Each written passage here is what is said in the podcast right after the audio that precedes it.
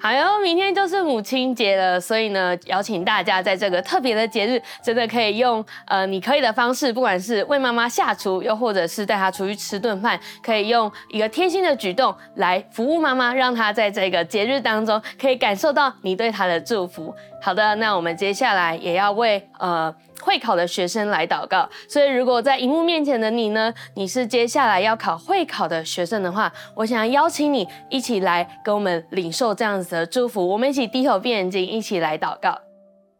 爱我们的神，谢谢你，主，谢谢你为这群考生预备的是超乎他们所求所想的。主耶稣，你也来帮助他们，在接下来继续预备考试的时候，他们的呃各式各样的状态都是在一个最好的状态里面。不管他们的身体，不管他们的理解力，又或者是他们呃准备每一个科目的呃预备的时间上面，帮助他，他们真的可以在这些考试上面，主真的来经历到你的祝福，也祝福他们在这段时间最后的预备里面，让他们。可以来呃，将他们所预备的，可以充分的来发挥在他们的考试当中。相信神，你为他们预备一个是最适合他们的学校。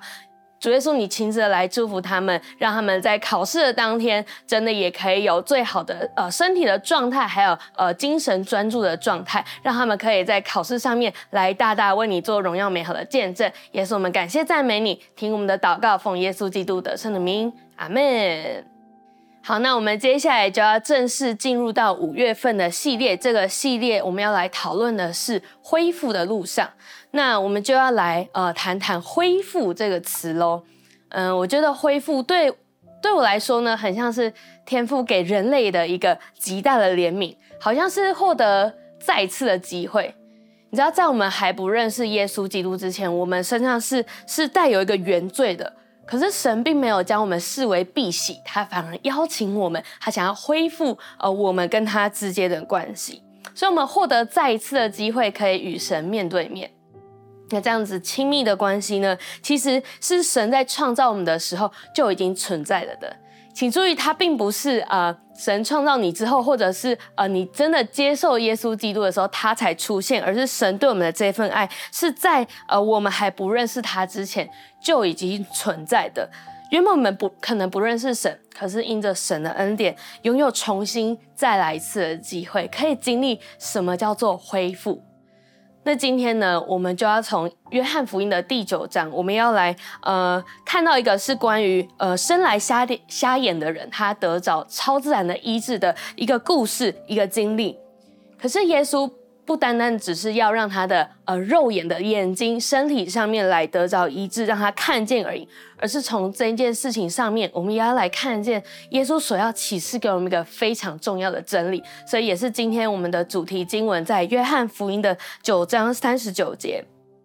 耶稣说：“我为审判到这世上来，叫不能看见的可以看见，能看见的反瞎了眼。”我们先一起来做一个祷告。主耶稣，是的，谢谢你，主，谢谢你为我们的生命而来。求主耶稣在待会儿的时间里面，你掌管我们的心思意念，你掌管我们的全人全心，你让我们可以专注在接下来的时间当中，来领受从你而来这宝贵的真理跟话语。让我们每一个人都来从你得着这宝贵的祝福，带领我们在等一下的时间。有与你相遇的时间跟机会，让我们可以从你的话语当中来看见你对我们的心意。耶稣，谢谢你祝福我们，祷告奉耶稣的名，阿门。呃，首先我们就来看，呃，约翰福音第九章开始呢，是耶稣跟门徒经过呃一个瞎子的身边，那门徒就问耶稣说啦：“哎，老师，这个人瞎了眼，是因为他自己呃犯了罪吗？还是他父母犯了罪？又或者是？”什么原因他才会变成这样子的？嗯、我帮大家复习一下，犹太人对于呃身体有残疾的呃的的想法的观念呢是，如果这个人身体是有残缺的话，那一定是他犯了罪，又或者是他他的祖先犯了罪，所以他才会承受这一些呃祖先犯罪的结果在他的身上。也就是说，这个人打从他到这个世界上来的时候呢，第一天开始他就因为眼睛瞎掉了这个缺陷。被认为他是犯罪的，被认为他是有罪的，而这样的人呢，他们是不被欢迎的，他们是被这个社会所拒绝、所排斥的。在马可福音十章这里记载着，呃，一个叫做巴迪买的瞎子，当他呃呼求耶稣的时候，有许多的人责备巴迪买，不准他出声，不准他开口叫耶稣。这些在社会最底层的人，众人厌弃他，众人非常讨厌他们，他们不想要呃来接待他们，但是耶稣为他们而来，耶稣为他们而来，耶稣要让那一些不能够看见的可以看见。所以，我们来看看耶稣是怎么回答门徒的。呃，耶稣的回答呢，可以说是出乎门徒的预料。他对门徒说：“不是他犯了罪，也不是他父母犯了罪，而是这个人会这样子，是因为神要在他的身上显出美好的作为来。”你知道，当大家都在检讨说：“诶，这个人是哪里犯了罪？”哪里做错了事情？他父母是不是做错什么事情？当大家都在检讨他的祖宗十八代是不是有人做错什么事情，他才会今天落得这样生来就是一个瞎眼的这样子的情况的时候，耶稣在乎的只有神要在他的身上显出一个美好的作为来。所以今天第一点，我要跟大家分享的是高举神的心意，而非高举困难。我们要小心自己在高举的事情到底是什么？耶稣透过这个瞎眼的人传递出来的事情是，我们要来高举神的心意，而且也只有神的心意是配得我们来高举的。我们要数算的呢，不是有多么的困难，而是我们要数算在这个困难、在这个疾病的当中，我们怎么样子。来看到神的心意，我们怎么样子来看到神赐下的恩典有哪一些？还有神要赐给我们的真理的教导又有哪一些？在以赛亚书三十章二十节说：“主虽然以艰难给你当饼，以困苦给你当水，你的教师却不再隐藏，你眼必看见你的教师。”嗯，我想对这个瞎眼的人来说啊，没有一个人能够百分之一百的说。他完全明白这个瞎眼的人的处境，包含那些他被人议论纷纷，他被人家被这个社会拒绝，甚至他自己在自我排斥的时候，我相信他一定。花很多时间问说：“我是不是做错什么事情了？为什么我我天生就有这样子的残疾？我是不是做不对哪些事情，我才会我才会落得有这样子的结果？”只要没有一个人可以说他明白这个瞎眼的人的处境是什么。可能在你的生命当中，你也发生过一些让你觉得很难过、很沮丧，你觉得没有人能够了解你。发生什么事情那样子的经过，你觉得没有人能够明白你有多么的委屈，多么的难受？也许跟圣经上面这里所描述的一样，可能是一些发生在你身上，可能是一些先天上的疾病，或者是一些障碍，好像你你不知道，你不知道该怎么办。有一些可能是你从你的父母，或者是你的呃亲戚长辈，你听到说关于你们家有一些遗传性的家族疾病。对对，这样子的消息，你觉得非常的紧张，你也觉得非常的难过。你知道，有一些人对你来说，可能不是外在的这一些的的的这样子的，呃呃，好像缺陷，而是有一些人让你很沮丧的是你的家庭。从你生下来就在这个家庭里面，好像有来自很多不一样的，好像那一些行为或者是彼此对待的方式，让你觉得。我是不是做错什么事情？为什么我要生在这样子的家庭里面？我是不是哪里没有做得好？所以神把我放在这样的家庭当中。我觉得好像有些人对你来说是，可能你的家庭里面很多时候是很习惯用暴力来解决问题的，所以你会觉得说，我我就是没有办法不用不用暴力来解决问题，因为我的家庭就是这样，我就是没有办法。不忧郁，因为我们家里面就是常常有这样子忧郁的氛围笼罩在我们的家庭当中。你可能会觉得我就是没有办法有一段好的婚姻，因为在你的家族当中，在你的家庭里面，你不一定有看见一个美好婚姻的榜样。你可能会觉得说，我就是没有爱的能力，因为在你的家当中，你不知道爱是什么样子。我觉得今天这一些从你的家庭。来的这些限制，今天从你的家庭来的，好像你不得不接受的这一些的影响。我相信神今天要来透过这些所有的事情，来显明一个美好的作为在你的身上，来显明神美好的心意在你的生命当中。就像以赛亚书这边说的，你的教师不再隐藏。神要将他的话语来指示你，神要将他对你的心意来覆盖、来遮蔽在你的身上。神要亲自来恢复你，因为他非常爱你。那另外有一些人呢，我也想要来鼓励你，是呃，你知道你的你是身边的朋友有这些情况的，好不好？帮助你的朋友可以高举神的心意，帮助你的朋友为你的朋友祷告。在马太福音十八章六节这边说：“凡使我呃，凡使这信我的一个小子跌倒的，倒不如把大磨石拴在这人的颈项上，沉在深海里。”神对于让他的儿女跌倒的人是呃有这样非常沉重的一个责备的。所以不要只是一味的啊，跟着你的朋友一起抱怨，那你的朋友就是开始呃，为着他的处境，为着他所遇到的困难，然后来抱怨神，来说啊，神都不听我祷告，神都神都不爱我。你知道这个时候，反而你要来为你的朋友来寻求神的心意，为他领受神要在这当中显明什么样子的祝福来给他。嗯、我想跟大家分享在。大学的时候，呃，我有段时间就是对信仰，我觉得非常的茫然，我觉得非常的无助。那我不知道，我其实不知道为什么神要让我经历这一些。我只记得我那时候就是非常非常的无助，这样。那在那个时候呢，因为我在台北读书，所以刚好那时候台北有一个教会，他们刚好在举办特会，这样。我也忘记是哪个朋友，他就邀请我去，他就一直啊、就跟我说去那里呀、啊，怎么？其实我我我当然知道去那里是一定会有很棒的事情发生，可是我真的非常的无助，我真的觉得哦，我不想要，我我不想要去那里，所以呃，在那个过程当中，我就找了很多理由啊，车程太远啦，啊，结束的时候，嗯、回到我学校都已经很晚，是是真的很晚，就是它是一个。其实很合理的借口，就像今天很多人会用的一样啊，来教会结束之后回家太晚了。我那时候也是这样，我就跟我的朋友说，哦，那太晚了，回学校很远，而且我们学校又又那么那么那么那么偏，我觉得有点偏乡，就是我回去那里就是灯就是都已经很黑了，这样我自己觉得是有点危险。这样，不过后来我就还是去了。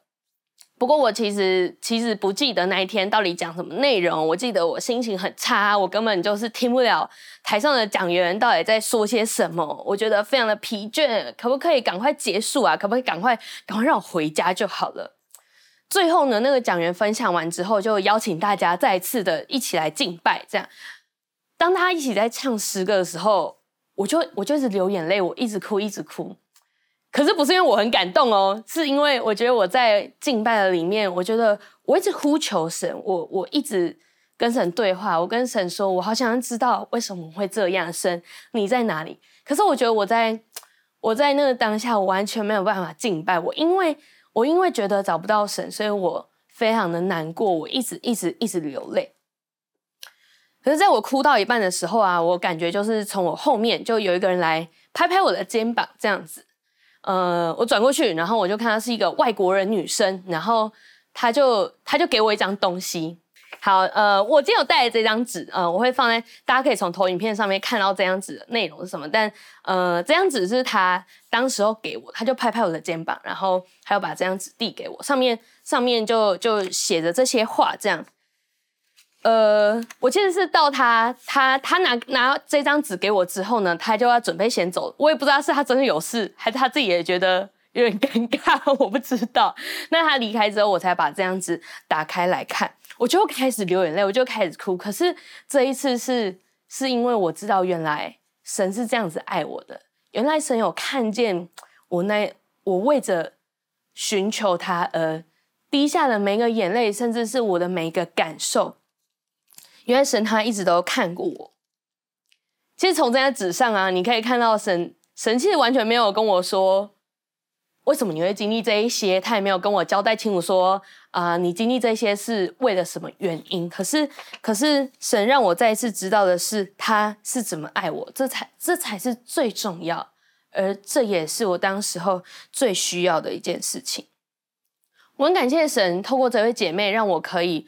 不用再高举我的困难，我不知道他是怎么决定，真的要把这样子交给我的，因为他也可以写完，然后觉得嗯，好可好可怕，就是我也不认识他啊，那个他好像也哭得很可怜。那他不一定要把这张纸交给我，但是我觉得很感谢神，是他顺服圣灵的带领，很勇敢的把这张纸交给我，而这真的对我那个时候的处境是非常非常重要的。所以我要说的是，你当然可以去为你的朋友寻求神，你当然可以去为你的朋友祷告来寻求神的心意。但如果啊，你真的不知道你要不要给他的话，我建议你还是就是可以先呃找你的小组长或是区长，请他们帮你分辨查验。但是我要说的是，你是可以来为着你的朋友寻求神的心意，你是可以在你的朋友最软弱无助的时候来帮助他高举神的心意的那个人，因为我们本来就不是。只是靠着自己活在这个世界上面。当我们到教会来的时候，我们也知道我们彼此可以成为彼此很棒的帮助。OK，那让我们再回到约翰福音第九章，在呃门徒听完耶稣说神要在这个人的身上显明一个美好的作为来之后呢，我觉得如果我是门徒啊，我听完之后一定就哇，好被激励哦，哇，就是。太感动了吧！原来，原来神看到的不是他的限制，原来神看到的才不是我们自己人眼睛看到的那一些的，好像我们认知当中我们觉得的那些想法，哦什么他犯罪吗？他父母犯罪吗？的这些想法而已，而是神在意的事情原来是这样。我觉得哇，真是太棒了！耶稣真是太棒了。可是接下来发生的就不一定会让我这样想了。你可以看到，呃，在约翰福音九章第六节开始呢，第六节这边。耶稣吐口水在地上，然后把口水跟泥土搅拌在一起，拉来，然后就是要抹在瞎子的呃眼睛上面。如果你是在旁边的观众，我不知道你你你会有什么样子的想法？你会觉得说，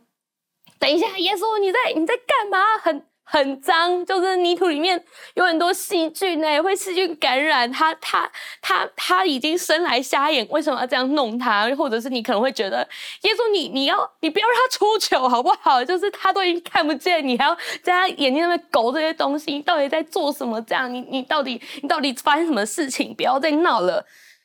然后耶稣就真的，他们就看着耶稣把那个泥巴就是哇敷在那个人脸上。我我觉得，我觉得当下你可能觉得，哎呦，到底到底在做什么？到底为什么要这样做？你知道耶稣啊，他的回答从前面他的回答到他现在做的这件事情，都一再的冲击在场的每一个人。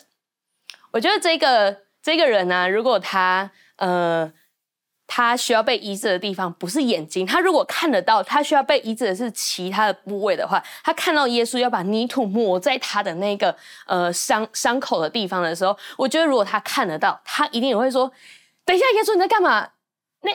很脏，就是就是会有很多虫冒出来吧？会会怎么样子吧？会会发生不好的事情吧？”我会觉得他可能会跟耶稣说：“别闹了，你你不要这样好不好？”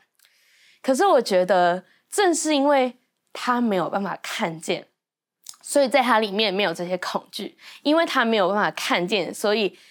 在他里面恐惧是没有任何的立足点的。你知道，这样放胆无惧的精神是我们每一个人都需要的，而这个放胆无惧的精神也让耶稣的作为没有被局限。所以我们需要的是同一神的作为，没有任何限制。同一神的作为没有任何限制。有什么会成为我们的限制呢？可能是我们过去的经验，也有可能是呃，你听过别人的见证。为什么我要这样说？是因为这两件事情呢，都有可能让我们误以为，对于相同的情况，耶稣只有一个办法。耶稣医治瞎子，其实在圣经里面，我们看到不止不止今天我们看到的这种做法。耶稣是做新事的神，所以前面我们讲过一个巴底买。当他在呼求耶稣的名，被被人家阻止，叫他不准出生的那个巴底买，这个这个瞎子呢，圣经里面就告诉我们，耶稣怎么医治他？耶稣对他说话，他就看见了。耶稣光是对他说话，他就得着医治，他就可以看见。当然，从这两个瞎眼的人他们的例子上面，也引申出来不同的属灵的含义。可是，在耶稣医治人的方法上面，我们确实可以看到，耶稣不会只用一种方式。来医治人，耶稣有很多种方式可以来行神迹。耶稣有很多种方式可以来做那些奇妙美好的事情，可是这同样的都是可以让神的名得着荣耀。所以我并不是说啊，你自己的见证或是别人的见证是不好的意思，不是这样子的，而是我们要小心，我们是不是因为过去的经验，我们是不是因为听到了别人的见证，因为跟自己的情况非常的类似，所以我们反而被局限住，我们反而被拘束、被限制住，然后我们没有办法相信神，其实有其他的办法可以来恢复，可以来医治我。在以弗所书三章二十节这边说。神能照着运行在我们心里的大力，充充足足的成就一切，超过我们所求所想的。神想要成就的是超过我们所求所想的，你知道吗？神一点都不吝啬，而且神一点都不小气，他是全能的神。什么是全能？就是他没有限制，他无所不能。谁能够想到今天哇，在一个瞎眼的人眼睛上面敷着这些勾着口水的泥巴，然后让他去洗一洗，他就能看见了。没有人能够想到。那既然神可以为他做这件事情，我相信神也可以用超自然的方式，突破你想象的方式，来去恢复那一件你苦恼很久的事情，来去医治那一个你困扰很久的疾病，来去带领你来经历什么叫做神是全能的神，神是无所不能的神。第三个，我想要告诉你，什么会成为我们的限制呢？就是不够认识神的话。不够认识神的话，会发生什么事情？是当我们不够认识神的话，我们就会开始帮神设计剧本啊！神应该要让我事事顺心啊，那没有做事情，没有任何就是卡关的地方啊，让我让我就是都要一切都是很顺心如意这样子。又或者你会觉得说，神应该要马上成就我的祷告啊！如果不这样的话，就是神不够爱我。诸如此类这样子的想法，都是因为我们。不够认识神的话，不够认识神的话，会让我们有骄傲的心态，然后我们会把自己当做神，让我们高举的不是神的心意，而是高举我们自己的心意。除了神做事的方式是由神来决定以外，我们也要知道一件事情是：神有他自己的时间表，他有他自己的时间表。就像耶稣会说：“我的时候还没有到。”也就是说，那个让天父得到最大荣耀的时候，其实只有神他自己才知道。传道书七章八节说：“事情的结局胜过事情的开端，恒久忍耐胜过心骄气傲。”我们唯一要做的事情就是继续来等候，在等候一段时间之后，你会发现你的信心是可以被锻炼起来的。我们常常会开个玩笑啊，就是说。哎，你不要随便祷告说你要你要很有信心，你要锻炼你的信心哦，因为因为神真的会为你预备一个可以让你操练信心的环境，因为你祷告啦，对吗？如果如果不发生一个让你可以操练信心的环境的话，你要怎么锻炼你的信心呢？所以我以前我也有做过这样的祷告，然后确实就真的发生一些事情，让我必须来操练我对神的信心。你的疾病或是你的困难，也许他就。还在你的身上，可是好不好？你不要，你不要放弃，你不要自己宣告说自己判定已经已经没有救了，已经已经没有办法了。你不要自己宣告不治，因为事情还没有结束。你不要觉得事情好像已经成了定局，因为因为就像传道书说的，事情的结局会比开端还要好。神所认为的好，可能跟我们想的不一样，那我们所认为的不好。也未必就是神的看法。神有最终的解释权，就像这个约翰福音，我们看到这个瞎眼的人一样，神有最终的解释权。不要让你前面等候的这一段时间白费掉了。耶稣说：“忍耐到底的，就必得救。”你会看见神为什么也要让你来经历这一些，神要怎么做成这一些事在你的身上？因为耶稣也说他是好牧人，好牧人为羊舍命。然后我们现在所经历到的这一些，我们忍等候忍耐的时候，其实跟耶稣相比，这只是一点点，只是耶稣所付出、所牺牲、所承受的一点点而已。可是，却透过我们的等候忍耐，可以体现出基督耶稣对我们的救恩是何等的宝贵。那在生来的瞎眼这个人得医治之后呢，经文里面我们就可以看到这件事情就传开了，大家就开始觉得，哎，那个人不是以前看不见吗？他不是生来就看不见吗？他现在怎么怎么突然看见了？怎么突然好的？所以呃，群众就把他带到法利赛人的面前，然后他就把事情的来龙去脉说了一次。他们他们不能够，他们不相信，他们不相信他所说的，所以还把还把他的爸妈也叫来。那他的爸妈呢？因为他害怕被赶出会堂，这样对当时候来说是一个很严重的责罚，所以他们他的父母不敢承认这件事情，他们就推脱说：“啊，小孩子都已经长大了啊，你就自己去问他，他自己成年了，都自己可以说，你就去问他就好。”总之后来呢，这个呃得医治的人呢，他们又他又他又被带去见了法利赛人一次，然后嗯、我觉得在圣经里面你可以你可以去看，我觉得。他超有种的，就是他就说：“我刚刚都已经说过啦，为什么你们不听呢？” 就他好像有一点点生气这样子，就是我觉得，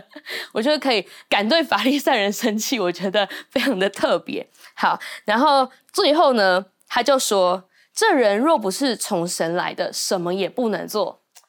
好了，这句话彻底的惹毛了法利赛人。嗯。圣经上面有看到法利赛人是怎么回他呢？法利赛人就骂他说：“你这个生出来就深陷在罪恶里面的人，竟然还敢反过来教训我们吗？”哇，你知道法利赛人他们是他们是很懂上帝的律法，他们很懂摩西的律法的，他们很明白这些教导。人们可能会认为，如果弥赛亚再来，如果救主来了的话，他们他们应该可以认出来是谁。可是他们却没有看见，他们反而变成那个看不见的。耶稣在约翰福音九章四十一节对法利赛人这么说：耶稣对他们说：“你们若瞎了眼，就没有罪了；但如今你们说我们能看见，所以你们的罪还在。”圣经里面不止一次提到法利赛人在呃。耶稣在安息日行神迹的时候，他们跟耶稣起争执、起争论的事情。他们非常懂摩西律法，没有错。可是大多时候，后来就变成很流于形式的，他们就不是发自内心的来去遵守，而是要，而是很多时候他们是做给别人看。所以他们自己虽然觉得自己是能看见的。对于这一些的教导，对于这些的真理，他们是能看见的，可是其实却是瞎了眼的。也因为他们自己很坚持，耶稣才说：“你们的罪还在。”今天最后一点，我想要跟大家分享的是，我们需要承认自己有灵性的盲点，承认自己有灵性的盲点。我们每一个人都会有自己没有办法看到的盲点，对吗？反而是身旁的人会看得非常非常的清楚，可能有时候你会听到你的朋友鼓起勇气来跟你说：“哎，某某某，你其实知道吗？你你其实对于一些事情有一些比较呃激烈的反应，或者是你在听到什么样子的关键字的时候，你好像就会就会就会有反应，可能那是那是我们的一个盲点。”今天的最后，我想要请你去思考，在你跟上帝的关系当中，有哪一些事情卡在你跟上帝的关系里面，是是是你一直以来好像没有办法突破的盲点呢？嗯，我记得在两个礼拜之前，荣和哥跟我们分享的信息里面呢，呃，那一天的小组的讨论问题有一题是：你是天国的子民吗？现在再听到一次。你觉得你的答案是什么？我记得，呃，我记得我听到很多人可能会说，嗯，天国的子民，有时候我是，但有时候我不是。可是既然神已经称我们为儿女，那还有哪一些事情让我们好像奴仆一样？我们我们没有办法得自由，我们没有办法真的称为天国的子民呢？那些就是我们灵性的盲点。有没有一些人是你在直到现在，你还是会用你花多少时间读经、祷告，然后来定义神有没有更爱你？又或者是我们当中有一些人，你来到教会是你你你觉得你要符合某人的期待，可能是符合你你的你的父母的期待，所以你今天呃，你你每一个礼拜都都坐在这里，可是你忽略了，其实你也在这个过程里面，你领受到很多的恩典，你领受到很多宝贵的话语。我们当中是不是有一些人，你把自己打理得很好，看起来非常的坚强，可是你忘记一件事情是，神把你放在教会的群体里面，是因为。教会的彼此，我们互为肢体，我们可以来彼此扶持，我们可以来彼此帮助，我们也可以来彼此相爱。有没有一些人是你在敬拜的时候，因为太在意旁边有没有听到你的歌声，你太在意旁边人的看法，所以你其实失去很多时候是你可以用心灵和诚实来敬拜神的时候。在罗马书八章一到二节，如今那些在基督耶稣里的就不定罪了，因为赐生命圣灵的律在基督耶稣里释放了我，使我脱离罪和死的律了。今天我们知道耶稣医治了一个瞎眼的人，耶稣让他可以看见，你知道吗？相同的，我相信耶稣今天也要来让我们可以看见，特别是那一些在我们。灵性的盲点上面，耶稣今天也要打开我们灵里的眼睛，让我们可以看见，叫我们因为那次生命圣灵的律可以得着自由，我们不用再活在罪和死的律的里面。今天我们的灵里面的眼睛要可以看见，来看见神所要启示我们的是是什么事情，好让我们可以真实的走在这个恢复的路上。事情还没有结束，事情还没有到一个终点，所以不要放弃。不管你现在你在经历的是真的疾病，像这个瞎眼的人，他身上有一些残疾，是这些疾病，是这些困扰你的，可能家族性遗传的，你知道好像未来会发生在你身上了，又或者是在你的家庭里面，你觉得从你的家里面你生下来就需要接受的这些事情。又或者是在我们灵里面的那些盲点，我相信今天神都要再次的将真理来告诉我们，让我们知道他要如何来显出美好的作为在我们的身上。我们一起来祷告，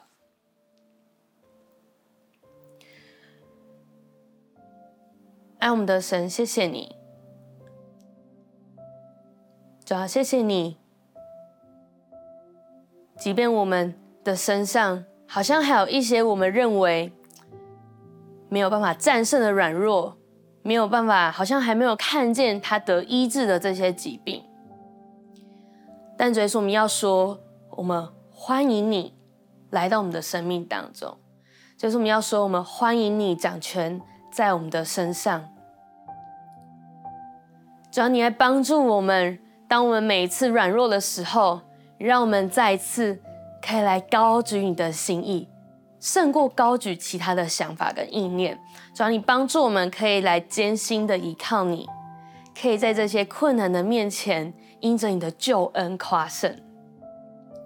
主要你带领我们看见，你是那一位全能的神，你是无所不能的神，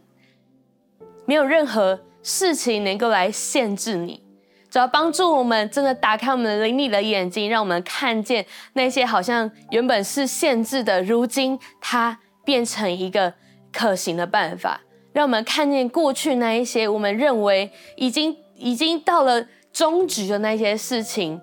还有路可以走，因为神，这是你为我们开的道路。主要我们要为着自己所遭遇的这一些际遇。仍然的来感谢你，这样，因为我们知道，是因为你要在我们的身上显出美好的作为来，这样你就要来帮助我们，可以持续的忍耐跟等候，我们可以持续的来在你里面有盼望，我们可以持续的在你里面有满足的喜乐跟平安，让我们知道可以怎么样子来去看待，也让我们在这个过程当中持续的。领受从你而来的真理，还有这些启示。在我们当中，可能有一些人，你今天是第一次跟我们参与这样的聚会，或者有一些人，你过去已经对一些事情，对你身上的一些疾病，不管是自己的还是从家族而来的这一些，对这些困难，你已经觉得你已经放弃了。但是你今天，你决定说，我要再一次回到这个恢复的路上来，我要再一次的来看神的荣耀到底要在我的生命当中怎么展开的。好吧，我想邀请你，等一下可以跟我一句一句的来做这个祷告。这个祷告是要邀请耶稣来到你的生命当中，来带领你成为你的主，也成为你的救主，来帮助你可以看见原来事情可以有不同的看法，原来事情跟我原本想的是可以不一样的。我们一起来祷告说：亲爱的主耶稣，我邀请你进到我的心中来，成为我的救主以及一生的主宰。求你原谅我过去许多时候高举了自己的想法。